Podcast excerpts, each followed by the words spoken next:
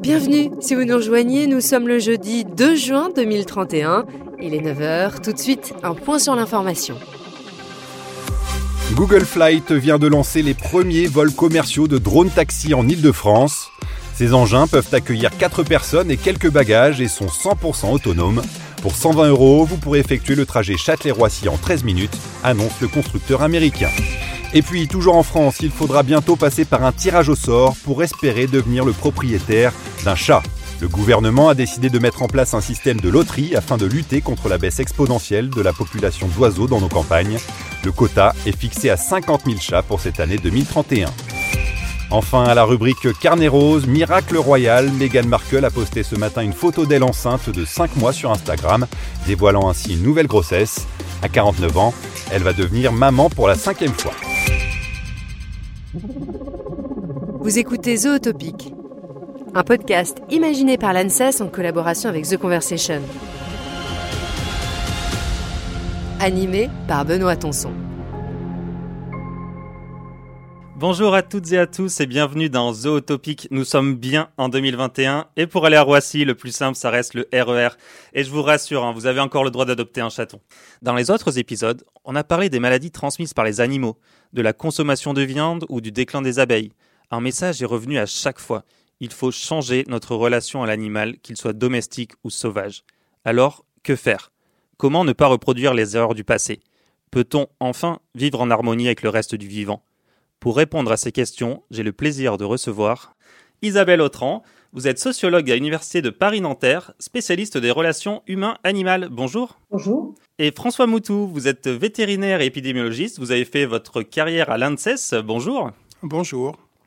Astrid Guillaume, vous étudiez les sciences du langage à Sorbonne Université et plus précisément le langage animal. Bonjour. Bonjour. Et enfin, Pascal Boireau, vous êtes vétérinaire et microbiologiste à l'ANSES. Bonjour. Bonjour. Euh, François Moutou, j'aimerais commencer avec vous. Euh, on l'entendait dans ce fort reportage, on est finalement de plus en plus nombreux sur la planète et avec nous nos animaux. Alors est-ce que c'est ça le problème, c'est la démographie finalement alors c'est une question difficile et il y a deux réponses. Alors on peut donner des chiffres. Alors il y a les humains d'un côté, 7 milliards et demi, un peu plus, un milliard et demi de bovins sur Terre, ça commence à faire du monde, mais on peut aussi calculer en masse, en kilos. Et récemment, des scientifiques de différentes équipes, et c'est concordant dans les résultats, ont estimé les kilos de mammifères sur la terre ferme en laissant de côté les océans. Et on arrive à, un pourcentage assez incroyable. 60% de la masse des kilos de mammifères terrestres sont nos animaux domestiques. 36%. Avec les animaux d'élevage? Domestiques, de compagnie et d'élevage. D'accord. 36% sont les humains, puisque nous sommes aussi une espèce de mammifère. Et si vous faites 60 plus 36, il reste 4% pour tous les mammifères sauvages, de la souris à l'éléphant. Actuellement, il reste 4% des, en, kilos, en masse, de mammifères sauvages sur la planète, et, ça continue à diminuer. C'est incroyable. Pascal Boireau, est-ce que, euh, justement, là on parlait un petit peu d'élevage, est-ce qu'on peut dater la bascule de l'élevage de la petite échelle, de la ferme, vers euh, l'industrialisation? Et avec elle, quelles conséquences sur nos rapports avec les, avec les animaux? Eh La bascule, en fait, euh, elle a un indicateur très simple, c'est l'arrêt de la basse-cour, l'arrêt de la production pour vivre. Et en fait, on a basculé dans les années post-dernière guerre mondiale, c'est-à-dire des années 50, dans la verticalisation d'un certain nombre de productions animales. Et puis, cela faisait suite à l'ère industrielle du 19e siècle, c'est-à-dire la mécanisation. Et on pourrait rajouter deux éléments qui ont amplifié cela c'est, j'irais, la révolution électrique avec la généralisation de l'électricité dans les zones rurales, qui a permis l'accès aux moteurs électriques, qui a favorisé l'industrialisation, bien sûr, de l'élevage, et puis surtout la conservation des denrées d'origine animale qui ont besoin du froid. Et ceci a eu un très grand rôle pour faire la communication entre les denrées d'origine animale et la ville. Il fallait le système de froid qui a été généralisé dans les années 60. Isabelle Autran, euh, notre rapport aux animaux n'est finalement pas qu'alimentaire. Hein. Si on prend l'exemple du chien ou du cheval, on a coévolué avec eux. Quels ont été les impacts sur ces animaux-là? Oui, en effet, nous avons coévolué avec eux. Nous, les avons même euh, façonnés. Tout d'abord par le contrôle de leur reproduction avec les, croisements, les hybridations, qui ont favorisé certains traits euh, morphologiques et également, par la même occasion, certains traits comportementaux de façon à ce qu'il serve dans un premier temps à des causes utiles. Ces causes utiles sont transformées aussi en, thèmes euh, on va dire, de compagnonnage et de, vie en proximité de ces animaux. On est passé du cheval sauvage au cheval de trait, au cheval de promenade.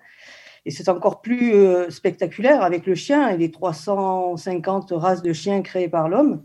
Ces euh, modifications morphologiques et comportementales ont mis en place, ont permis la création d'une véritable communauté hybride. J'aime bien ce terme que j'emprunte à Dominique Lestel, qui est dans une culture donnée, euh, un espace de vie euh, commun, d'échange d'affects extrêmement fort. Et, le chien est, là aussi un exemple très significatif. Hein. C'est un double, on peut, on peut le penser comme un double humain, un double psychique, un double symbolique, un double narcissique aussi, et également un double passionnel. Hein. Le maître a une vraie possession, euh, enfin est possédé aussi par son animal, hein. un attachement inconditionnel dont la présence invisible se, se, poursuit même après la disparition de, de, son compagnon. Vous avez parlé des animaux, mais ça nous a fait aussi évoluer, nous humains, non? Tout à fait. Notre monde s'est élargi avec euh, cette proximité avec l'animal. Euh, le cheval nous a permis de, de, nous déplacer, a permis de travailler la terre euh, autrement. Ce sont des mondes qui s'interpénètrent. On comprend le chien et on comprend la façon dont ce chien comprend lui aussi le monde humain. Le chasseur sent et arrive à, détecter les signes euh, du chien qui l'accompagne. Idem pour le, chien de garde, par exemple.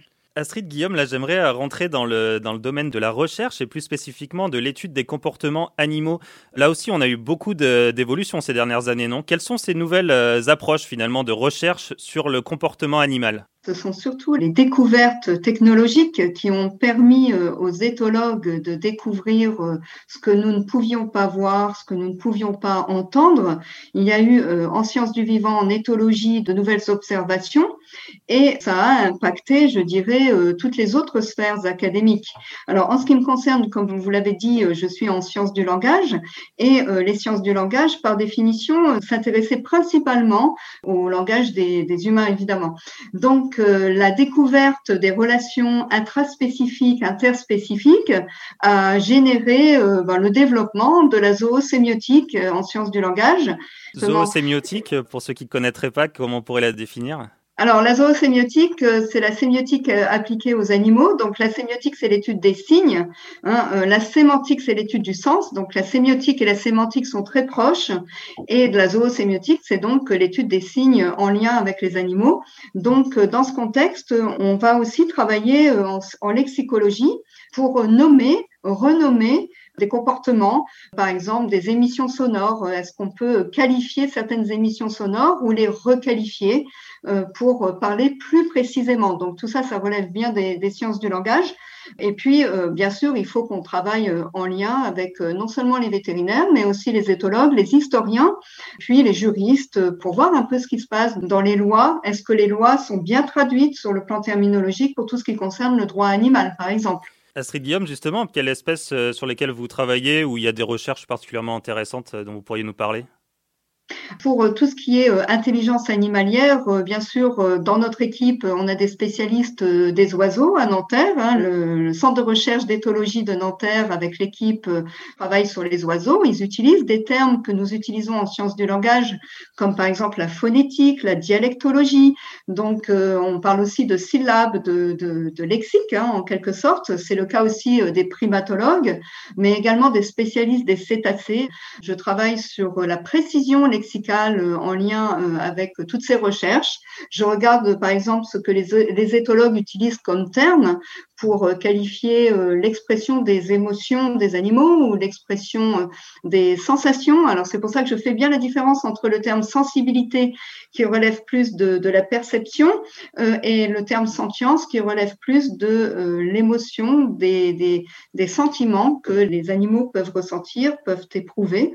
Euh, pour ma part, donc, j'ai beaucoup travaillé sur l'observation pour qualifier sentience des interactions entre les chats, mais dans un autre cadre, on en parlera peut-être après, j'ai travaillé sur des animaux sauvages pour, pour définir le terme de animal liminaire et de liminarité animalière. Les animaux liminaires aussi, François Moutou, ça vous... Euh... Voyez, c'est un, un, terme que j'ai que j'ai lu, que j'ai regardé d'assez près. Alors, c'est celui qui est entre les deux. Alors, ce qui est assez difficile, c'est que euh, ça n'a pas du tout de, de support zoologique, c'est-à-dire que la même espèce peut avoir des individus qui vivent près de l'homme, qui vivent sauvages et qui vivent entre les deux. Ouais. Donc c'est une autre façon de, de voir le monde vivant euh, qui peut poser d'autres problèmes.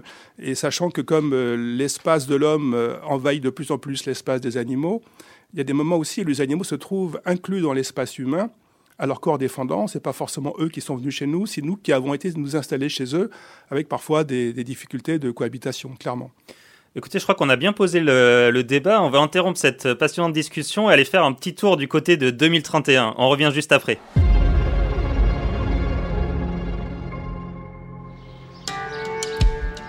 Mike est aux anges. Depuis qu'il s'est acheté un robot gardien de troupeau, son ranch est devenu prospère. I called him Crowbar. Je l'ai appelé Crowbot. Je ne peux plus m'en passer. Grâce à lui, je n'ai pas eu un seul décès dans mon troupeau ce mois-ci. Il faut dire qu'il fait peur, mon Crowbot. Avec ses yeux rouges laser, ses aboiements stridents et son flair imbattable, il fait fuir les prédateurs, nombreux dans la région. Aucun coyote n'ose désormais s'approcher des troupeaux. I paid $5,000. Je l'ai payé 5000 dollars. Mais franchement, c'est un bon investissement. Avant, je perdais en moyenne un mouton tous les deux jours. J'étais au bord de la faillite. Maintenant, je respire. Now, I'm breathing. Dans la région, presque tous les propriétaires de ranch ont leur propre animal électronique. Ici, dans le Montana, on en voit partout. J'ai même un ami qui a programmé son robot gardien pour qu'il joue avec ses enfants. La société qui commercialise cet étrange animal de compagnie espère maintenant conquérir le marché européen. Mais l'Union européenne s'oppose pour l'instant à sa commercialisation sur son territoire.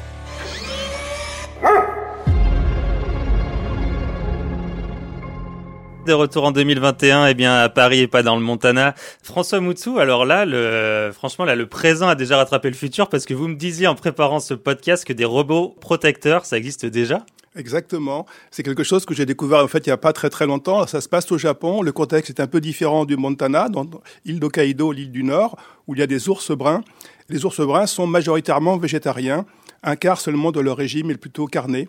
Et ces ours viennent au- autour des villages se nourrir dans les cultures des gens qui sont pas très contents. Et dans ces villages, on a installé deux loups, donc robots, Qui sont là pour faire peur aux ours. Et apparemment, ça fonctionne. Alors, moi, j'ai vu les images, j'ai vu l'animation. C'est une espèce de maquette avec une silhouette vaguement canine, lupoïde, avec une grosse tête et des gros yeux. La tête bouge et ça fait un drôle de bruit.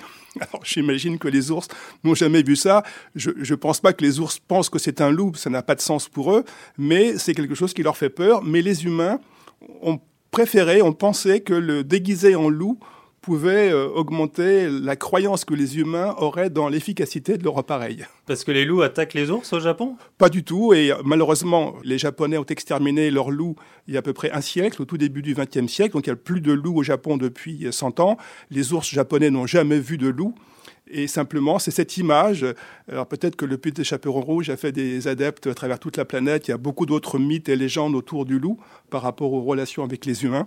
Et donc même au Japon, Hokkaido, on utilise un, un robot loup pour faire peur aux ours. Incroyable. Bah écoutez, on vous mettra la vidéo en tout cas sous le podcast si vous allez sur le site de The Conversation. Vous irez découvrir ces robots loups. Isabelle Autran, sur un tout autre euh, sujet, du coup, euh, j'aimerais parler avec vous du bien-être animal. Finalement, ça fait assez peu de temps hein, qu'on en entend euh, vraiment parler. Est-ce que déjà on peut dater cette prise de conscience? Et selon vous, quelle serait la définition du bien-être? On peut la dater en France des années 70-80. hein. Ça a été une réponse euh, scientifique aux, critiques éthiques, euh, économiques, sociales face aux, élevages euh, industriels notamment. Elle repose sur un ensemble de paramètres, nécessité d'amener l'animal à, à la nourriture, de quoi boire ég- également, l'absence pour lui de peur, de stress physique, de douleur, et la possibilité, enfin l'obligation pour lui de pouvoir exercer une liberté d'expression assez assez importante. Cette notion a été euh, édifiée, enfin a été consolidée par une loi en, en 1976, je crois, sur la protection animale, qui définit l'animal comme un être sensible, qui interdit de- d'exercer sur lui des mauvais traitements et euh, de l'utiliser, le mot est important, de, façon abusive. Ce que je trouve important dans cette question, c'est que euh, le bien-être est, en concordance avec trois autres facteurs. Un contexte socioculturel qui définit l'éthique des relations homme-animal, le système d'élevage euh, et le degré de contrainte qu'il exerce sur lui, et également l'animal en tant qu'individu sensible en relation avec son environnement. Force est de constater que les mesures, en tout cas l'accès à cet autre animal, passe essentiellement aujourd'hui, en tout cas dans le cadre de, de, la production et de, et de l'élevage, sous les prismes d'un objectivisme forcené hein, qui domine un petit peu ces sciences et qui est une mise un peu hors jeu, même, euh, même complètement de la notion de subjectivité. Et c'est aussi euh, témoin d'une vision extrêmement technicienne du vivant, car les animaux euh, dont on parle ici sont coupés de leur environnement naturel, coupés des liens sociaux qu'ils doivent entretenir avec les congénères. Par exemple, les veaux sont séparés très tôt de leur mère, les, petits cochons sont séparés de leur fratrie et classés selon leur poids ces méthodes d'élevage et qui essayent euh, malgré tout d'évoluer vers un, bien-être un petit peu plus soutenu, utilisent, en tout cas s'appuient sur des paramètres mathématiques et, scientifiques, euh, des indicateurs de croissance, des taux de hormones dans le sang, etc., qui prétendent saisir euh, ce bien-être animal. Finalement, quand même, la question à se poser, c'est est-ce que le bien-être de l'animal est mesurable dans ces conditions? Et est-ce que c'est pas des méthodes qui font abstraction de la vie même.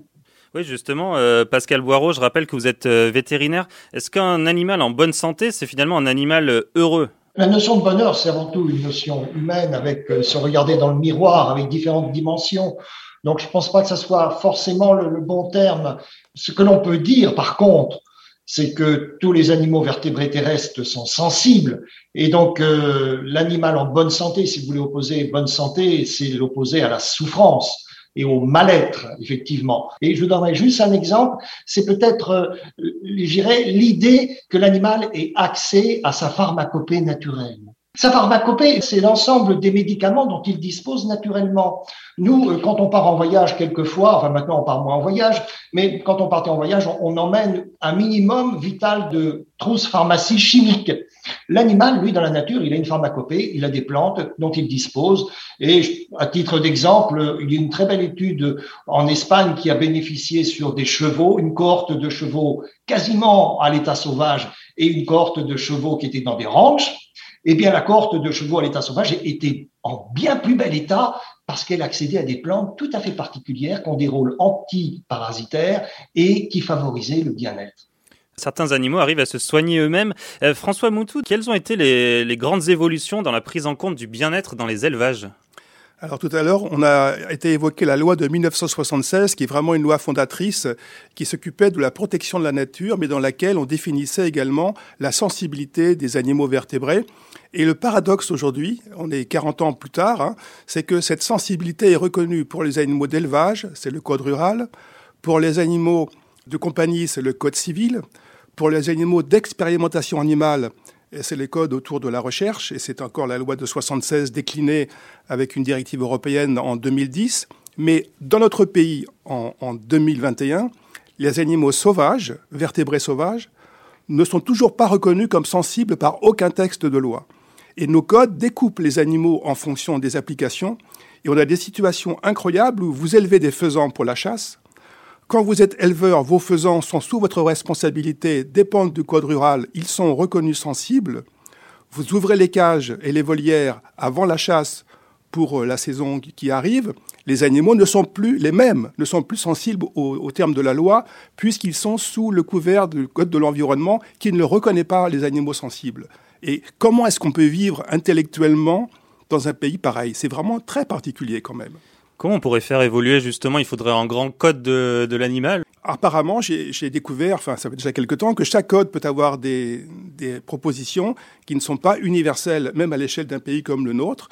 Et il faudrait que tous les textes, tous les codes qui s'occupent d'animaux aient au moins sur ce point-là des éléments de référence. Alors sinon, au niveau de la France, c'est vrai que tout à l'heure ça a été dit en fait, hein, tant qu'on regarde l'élevage avec uniquement un regard économique et on est quand même toujours un peu dans cette logique-là, avec les difficultés dont on a bien pris conscience, les éleveurs qui sont très mal rémunérés pour un travail qui n'est pas si simple.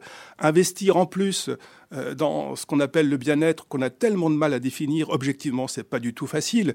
Mais si tout le monde, euh, enfin ceux qui ont vu des, élevages industriels de truies, euh, ceux qui ont vu des élevages industriels de volailles, ont du mal à croire que ces animaux, à l'intérieur, quelle que soit la définition, euh, peuvent exprimer leurs besoins naturels. C'est pas possible. C'est pas fait pour ça du tout. Et même dans ces conditions-là, on a du mal à rentabiliser au niveau économique. Il faut d'énormes aides nationales et européennes pour que ça tienne. C'est quand même un schéma extrêmement particulier. Astrid Guillaume, vous avez commencé à l'évoquer euh, dans la première partie, mais vous, pour aller au-delà du bien-être, vous parlez de sentience. Est-ce que vous pouvez rentrer un petit peu plus dans les détails et nous expliquer les notions qu'il y a derrière? Pourquoi ça va plus loin que le bien-être? Alors euh, bon, c'est pas moi qui parle de sentience, c'est une bonne partie de la planète qui parle de sentience, puisque sentience est un terme d'origine latine euh, qui vient de l'anglais. Donc euh, la mondialisation s'est faite euh, en anglais, donc euh, tous les pays anglo-saxons parlent de sentience déjà. C'est un mot qui est traduit en espagnol, en italien, en allemand, qui existe donc dans plusieurs langues autres que l'anglais, qui vient d'entrer dans le Larousse 2020 avec une définition qui intègre justement la présence des émotions des animaux, euh, leur euh, manière de percevoir de manière subjective leur environnement, et puis la possibilité pour eux d'éprouver des sentiments, des traumatismes. Certains chiens peuvent euh, avoir eu des traumatismes. Donc là, on a affaire à des animaux sentients. Tous les animaux dont on parle là dans les élevages sont des animaux sentients. Ils sont, pour reprendre le, le slogan d'une association bien connue, elle 214, ils sont effectivement tous les animaux tous sensibles, mais certains sont en plus sentients, en particulier ceux dont on parle dans les élevages, dans les cages, etc. Alors, au-delà du bien-être, on disait que le bien-être est difficile à définir. Tout est définissable en, lexicologie, en sciences du langage. Et c'est là qu'est la précision, donc euh, euh, terminologique. Euh, on peut définir un terme de manière très précise, justement. Il faut se mettre d'accord sur le plan scientifique avec les collègues. Quand un animal est euh, en souffrance ou a peur, c'est pas de l'anthropomorphisme que dire qu'un animal a peur. Les vétérinaires savent bien que quand on met un chat sur leur table, il sue des pattes, son rythme cardiaque s'accélère. Donc là, on sait qu'on est dans une forte émotion déjà. Donc il y a beaucoup de d'émotions euh, animalières que euh, les scientifiques du vivant ont déjà réussi à définir, à qualifier. Donc c'est aux lexicologues de s'emparer des, des, travaux de recherche de nos collègues et de préciser les termes. Avec le mot sentience, euh, on entre dans une sphère donc qui est déjà internationale. Hein. Sentient beings, c'est pas, ça vient pas de moi, c'est utilisé sur la planète entière. Être sentients, ce sont des êtres qui sont, euh, les humains sont des êtres sentients, hein, euh, qui sont capables de, d'éprouver des émotions. Alors, il y a plusieurs types d'émotions qui sont déjà reconnus en éthologie. Hein. Par exemple, si on prend euh, l'élevage des porcs ou l'élevage des volailles, ces animaux-là sont sentients et sont en souffrance ou en maltraitance. Alors, si on estime, parce que c'est l'Europe qui l'estime, qu'une cage grande comme une feuille de papier suffit pour être en situation de bien-être, eh ben là, moi personnellement, je suis pas d'accord mais tout va euh, peut-être euh, aussi dans le sens de euh, peut-être plus non seulement de bien-traitance, de liberté de ces animaux, c'est-à-dire qu'il faudrait leur donner accès à leur univers naturel d'origine, et puis peut-être viser à terme, puisqu'on se projette en 2031, vers l'épanouissement des animaux. Moi, je parle d'épanouissement animalier. Bah justement, alors je suis obligé de, de vous couper, excusez-moi, je reçois un message urgent de 2031. Oui, je vous interromps car dans quelques secondes, la secrétaire d'État déléguée au bien-être animal devrait faire une annonce euh, très attendue. On écoute Marion Cotillard tout de suite. C'est avec une grande joie que je suis présente avec vous aujourd'hui pour vous annoncer que nous avons décidé de fermer l'intégralité des animaleries présentes sur le territoire français cette décision entrera en vigueur dès la fin du mois prochain. Je vous remercie de votre attention.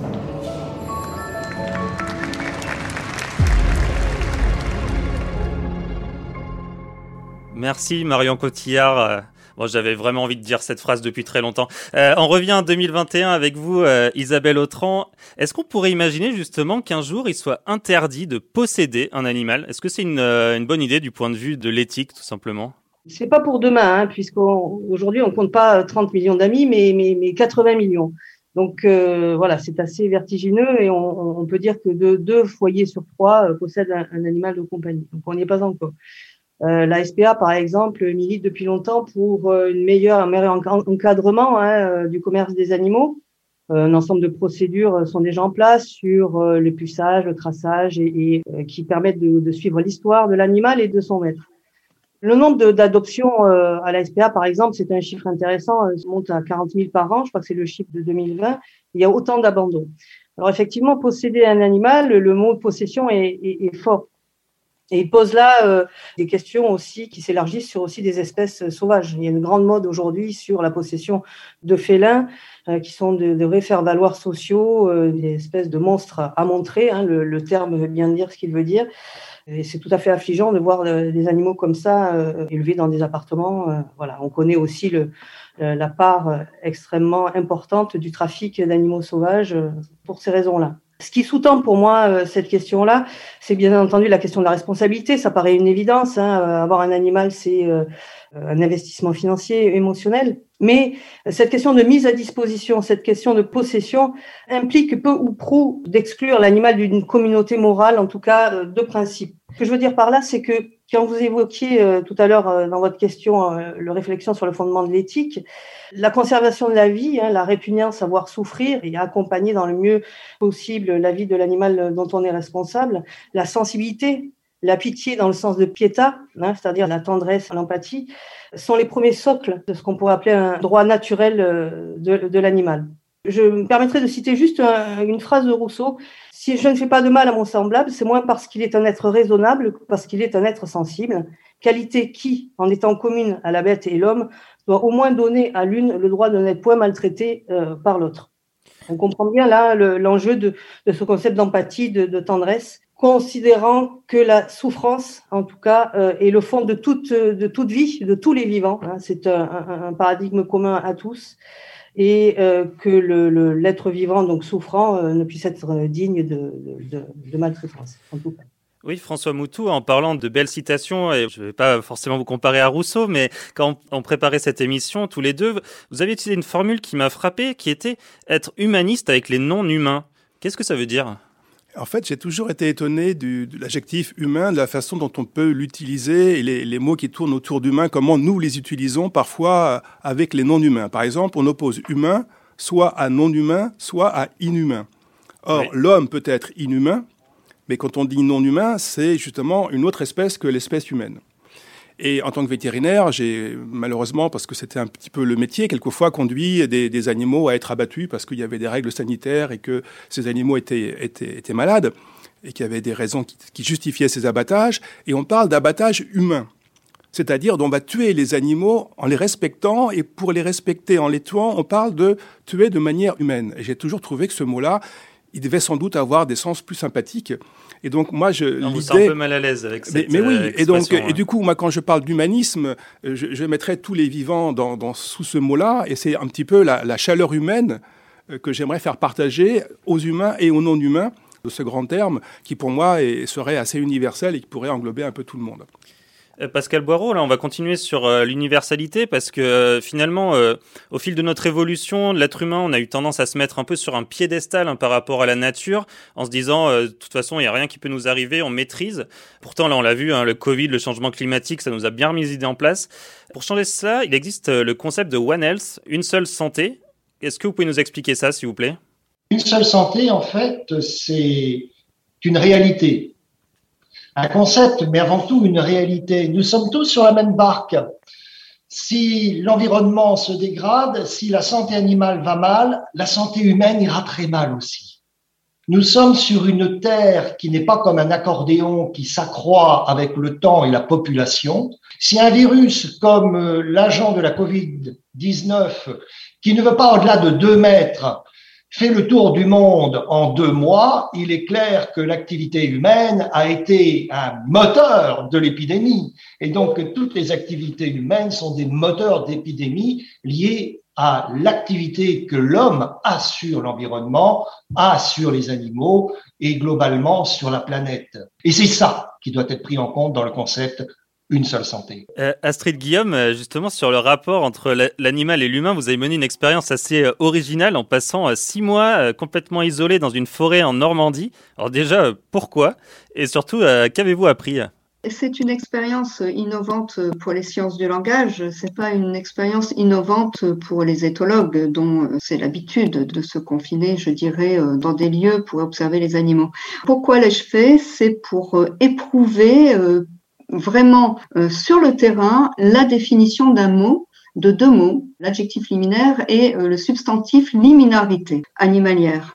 Je voulais comprendre, et, je souhaite toujours comprendre puisque l'expérience n'est pas encore complètement terminée, ce que signifie cette expression que nous voyons de plus en plus, animal liminaire et liminarité animalière que signifie ce terme et euh, est-ce qu'on peut l'appliquer à différentes espèces, à certains individus seulement? Comment euh, définir un mot tout simplement sur le terrain en comprenant? C'est-à-dire que pour sentience, j'avais entre guillemets les cobayes à la maison avec mes chats, hein, ils éprouvent des émotions et c'est facile de les observer euh, depuis une trentaine d'années. En revanche, la liminarité, ça concerne les animaux sauvages et j'ai besoin d'être sur le terrain pour bien comprendre le mot, tout simplement, euh, parce qu'actuellement, il reste un petit peu flou. Voilà euh, en quoi euh, l'expérience est innovante. J'ai profité qu'il y avait un virus, justement, je me suis dit, pour pas perdre complètement mon temps, autant me confiner dans une forêt et observer. Donc, cette observation a été très intéressante parce que j'ai des milliers d'heures de vidéos, hein, j'ai installé des vidéos, j'ai des centaines de photos, de copies d'écran, etc., de renards, de martres d'épins, différents animaux, principalement nocturnes, que j'ai pu observer en les attirant, en essayant de voir jusqu'où ils étaient capables de franchir un seuil de notre relation humain-animaux sans chercher à les apprivoiser surtout. Je vais comparer maintenant euh, mes résultats avec d'autres lieux pour voir si ça se reproduit ailleurs dans des lieux semi-sauvages, sauvages, urbains, etc. Puisque on remarque effectivement que la notion de liminaire, de liminarité est euh, très dépendante non seulement d'une espèce à l'autre, mais également d'un individu à l'autre au sein des espèces. Mais j'aimerais, si je peux, je peux me permettre, rebondir un petit peu sur ce qui a été dit sur le plan lexical et terminologique, sur le plan humanisme, humain, puisque là c'est un petit peu mon domaine. Euh, effectivement, euh, on confond souvent l'adjectif humain et le substantif humain. Ça arrive très fréquemment qu'il y ait des confusions, comme ça a été le cas aussi avec euh, l'animal meuble et euh, l'animal comme meuble. Là aussi, il y avait une confusion entre l'adjectif et le substantif. Et euh, c'est pour ça, moi, en tout cas, que je ne parle plus tellement d'humanisme, parce que l'humanisme a été brillantissime pour les humains, mais pas forcément pour les animaux. Et moi, je, parle très souvent d'humanimalisme, un humanisme respectueux des animaux. Bah, écoutez, on arrive bientôt au terme de, ce podcast. Peut-être qu'on pourrait faire un, tour de table, mais vraiment très rapide, avec euh, quel serait un comportement qu'il faudrait changer très rapidement pour mieux vivre avec les animaux aujourd'hui et dans dix ans. Peut-être François Moutou, une piste? Alors évidemment, il faut distinguer les domestiques que nous avons inventés, qui n'existent pas sans nous et qu'on ne peut pas relâcher puisque c'est nous qui les avons mis chez nous dans la maison. Et les sauvages, en fait, une des meilleures choses qu'on pourrait faire, c'est les laisser tranquilles. Et Isabelle Autran, d'accord avec ça? Oui, oui, oui, qu'on les laisse tranquilles. Moi, à mon avis, une question forte, c'est de reposer euh, cette question de, de l'altérité. Hein. Pour moi, une subjectivité euh, ne peut être étudiée que, et être prise en compte que par une autre subjectivité. Et cette phobie un peu de l'anthropomorphisme, je trouve, ce rejet de l'auto-affection dans, dans, dans, les démarches scientifiques, euh, à un moment, quand on parle de vivant, euh, pour moi, m'interroge. Et Pascal Boireau, euh, peut-être sur les élevages? Économisons l'eau. Si vous voulez faire quelque chose pour les animaux, économisons l'eau. Déjà, 2 milliards de personnes souffrent de ne pas avoir de l'eau potable sur Terre. 2 milliards. Et nous ne sommes que 7,5 milliards. 2 milliards souffrent de l'absence d'eau suffisante potable sur Terre. Imaginons les animaux, bien sûr. Imaginons les plantes. Sachez qu'on a déjà eu une réduction de 30% du débit en eau de nos fleuves en France en l'espace de 30 ans. L'eau, économisons. Astrid Guillaume, je vous laisse le, le mot de la fin. C'est très important euh, pour 2031, euh, mais au-delà, puisque vous nous avez projeté dans, dans le futur. Je pense qu'il est vraiment très important pour l'humain mais également euh, pour l'ensemble de la biodiversité, non seulement de mieux connaître les intelligences animalières, de mieux les respecter et d'essayer de développer un monde où nous aurions des interactions pacifiantes, pacifiques avec toutes ces formes d'intelligence. Oui, sauvegardons cette intelligence. Astrid Guillaume, je rappelle que vous étudiez les sciences du langage à Sorbonne Université. Merci beaucoup. Merci beaucoup à vous. François Moutou, au revoir. Vous êtes vétérinaire et épidémiologiste de l'ANSES. Au revoir. Isabelle Autran, je rappelle, sociologue à l'Université de Paris-Nanterre. Merci beaucoup, au revoir. Au revoir, merci. Et Pascal Boireau, vétérinaire et microbiologiste à l'ANSES. Merci beaucoup, au revoir. Au revoir. Et pour tous les auditrices et auditeurs, vous venez d'écouter euh, Zootopic. Je vous invite à aller écouter très vite les autres épisodes sur toutes les plateformes de streaming. Abonnez-vous, partagez, parlez-en.